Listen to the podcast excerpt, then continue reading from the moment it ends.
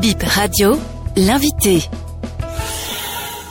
Moi, c'est Francel Dagbetor à l'état civil et Harris, c'est mon nom d'artiste. Je suis artiste plasticien, peintre et sculpteur. Vos œuvres sont en exposition depuis le 14 octobre dernier à Nobila. Alors, qu'est-ce qu'on peut découvrir sur les lieux? Déjà, nous avons 13 œuvres que j'expose. Pourquoi 13 Je suis en train de chercher l'harmonie en cette période où tout le monde sait que le monde entier est un peu bousculé par tout ce que nous savons, que ça soit provoqué ou naturel. Donc, du coup, cette exposition, c'est une sorte de restitution pour moi. D'où le nom de l'exposition qui est en même temps le nom de la collection Terre d'accueil. Terre d'accueil, c'est une sorte de recherche que j'ai eu à faire, une sorte d'interrogation que j'ai eu à faire par rapport à cet élément, cette matière qui est la Terre. J'ai, depuis 2021, commencé par interroger cette matière et voir ce que ça me donne en matière physique et spirituelle également. Vous êtes sans savoir que la Terre, c'est le réceptacle de nos défauts physiques et, disons, voilà, matériels. Donc, du coup, elle m'enseigne tellement de choses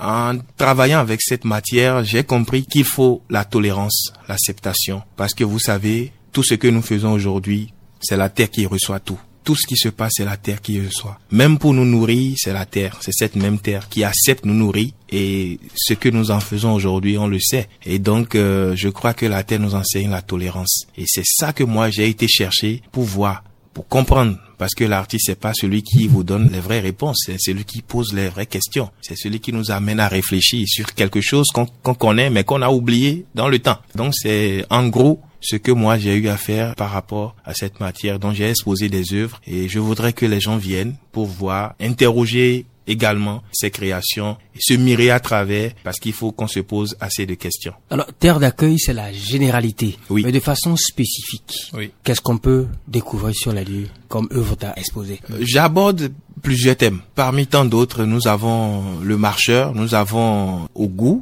qui est cette divinité de fer, et nous avons plein d'autres choses. Chacun aura son coup de cœur. Il va falloir juste aller sur les lieux, observer les œuvres. Ça va forcément dire quelque chose à quelqu'un. Ben, est-ce que l'exposition est suivie d'enseignements, d'explications aux visiteurs? Je crois qu'une œuvre se laisse expliquer. Il faut vraiment se laisser apprivoiser par l'œuvre parce que moi j'ai donné des titres à cause de mes ressentis, ce que moi j'ai ressenti quand je travaillais. Alors, celui qui va se retrouver devant chaque œuvre, je crois qu'il est libre de voyager à travers cette œuvre et de comprendre quelque chose que lui-même, il aura le temps de voir, quoi. Dans quel cadre vous organisez ce vernissage? C'est une restitution. J'ai travaillé sur une matière et j'ai voulu présenter ça au public. C'est vrai que j'irai vite en besoin, mais je veux remercier une dame qui a favorisé cette exposition. Elle est en même temps mon agent. Elle est à Bruxelles en ce moment. C'est Madame euh, Christiane Akpo, Lady Oshola, qui m'a dit il faut qu'on présente des œuvres. Et c'est là que j'ai sorti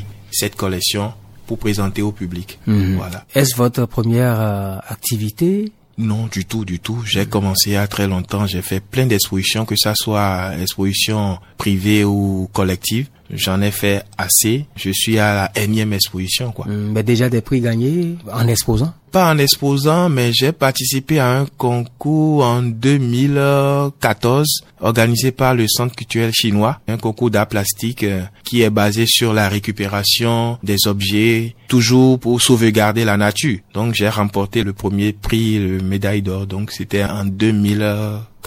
Mhm. Voilà, donc la médaille d'or, oui. Alors, quels sont déjà les, les retours que vous avez euh, du public, des visiteurs sur là qui ont déjà pris part à cette activité? Euh, je crois que les retours sont vraiment positifs parce que déjà il y a le livre d'or sur place qui témoigne déjà du passage des gens, de ce que les gens ressentent de l'exposition. Et pour preuve, nous venons de prolonger l'exposition. Normalement, c'était prévu pour terminer le 17 prochain, mais là on l'a envoyé jusqu'en décembre, 15 décembre. Parce que les gens ont demandé à ce que nous prolongeons cette exposition parce que il faut passer plusieurs fois, observer plusieurs fois pour mieux percer l'œuvre. Et c'est une sorte de méditation pour eux. Donc, ça veut dire que ça incite à travailler davantage. Oui, ça incite vraiment à travailler davantage et à fouiller, à chercher, que ça soit pour moi, l'artiste, et pour celui-là qui se retrouve devant l'œuvre. Mais vous avez euh, un petit message en direction de ceux-là qui pensaient déjà que le 17 c'est la fin, mais heureusement la date a été prolongée. Alors, j'invite tout le monde à nouveau, ceux qui étaient ou ceux qui n'ont pas eu l'opportunité de visiter cette exposition, de se déplacer. C'est le moment d'aller visiter mes œuvres, d'aller voir sur place à quoi cela retourne et c'est jusqu'au 15 décembre. Donc c'est à Nobila Hotel en quittant l'aéroport sur l'avenue Jean-Paul II. C'est juste à votre droite, c'est pas du tout loin.